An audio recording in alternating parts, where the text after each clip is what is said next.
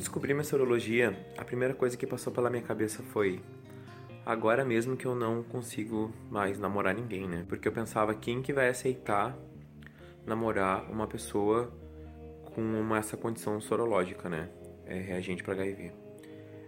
E eu sempre desacreditei um pouco nisso e eu comecei a viver a minha vida como quase todo gay solteiro de acima de 30 anos faz, né? Que é aproveitar as oportunidades que aparecem.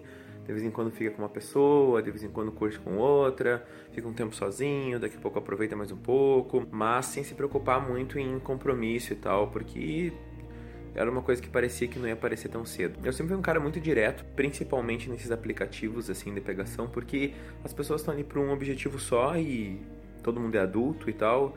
Então eu sempre ia no ponto assim. Todo mundo sabia o que queria e eu ia direto no ponto. E às vezes eu me tornava um pouquinho agressivo demais, eu acho, e isso às vezes corria algumas pessoas que poderiam estar querendo alguma coisa séria. Ano passado, né, em 2016, em maio de 2016, um menino me adicionou, né, no, no Instagram, acho que adicionou minha conta no Instagram, e curtia quase todas as fotos que eu postava. Até que um dia ele curtiu uma foto minha que eu tava usando um kilt e me mandou uma mensagem para saber onde que eu tinha comprado, que ele queria comprar um ebol. E aí nós começamos a conversar. Aí eu reconheci que nós já tínhamos nos conversado, acho que no Grindr. E na nossa conversa eu tinha sido, né, como eu falei, muito agressivo e tinha assustado ele um pouco. E desta vez eu comecei a conversar com ele de novo.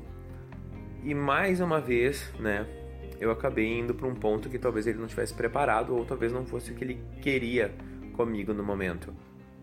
E aí então ele meio que desapareceu. Mas eu tava mesmo era focado é, em começar a poder falar sobre minha sorologia para outras pessoas. E eu tive a ideia de fazer uma página no Facebook. Como eu não queria fazer uma coisa assim é, tão aberta de primeiro, então eu fiz uma página com o nome de Confissões de Soro Positivo, na qual eu não colocava o meu nome como autor. Eram postagens anônimas. E foi o que eu fiz.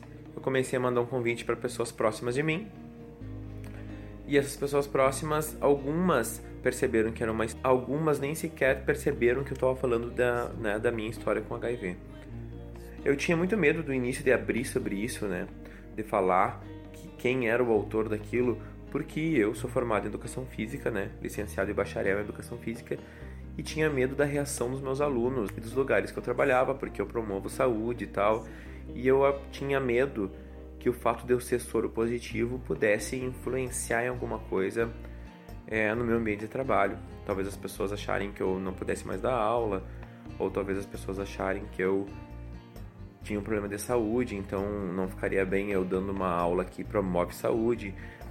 E isso tudo me deixou um pouco apreensivo.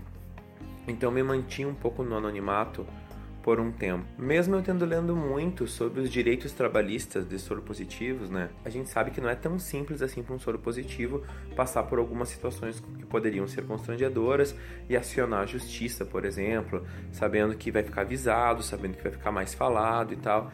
Então, era uma coisa que eu temia muito assim de início. Eu fiz a página no dia 9 de abril de 2016 mas eu já não tinha mais tempo para desistência, né? Eu já estava começando a falar sobre aquilo, e eu já estava começando a ter um feedback muito bom das pessoas.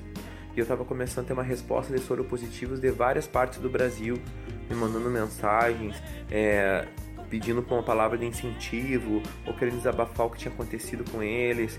Então aquilo para mim foi muito bom, mesmo no anonimato. Mas eu ainda assim achava que eu tinha que passar por um outro nível, que não adiantava ficar no anonimato. Eu tinha que finalmente tomar coragem e expor a minha sorologia de uma vez já que estava tudo engatilhado para que isso acontecesse.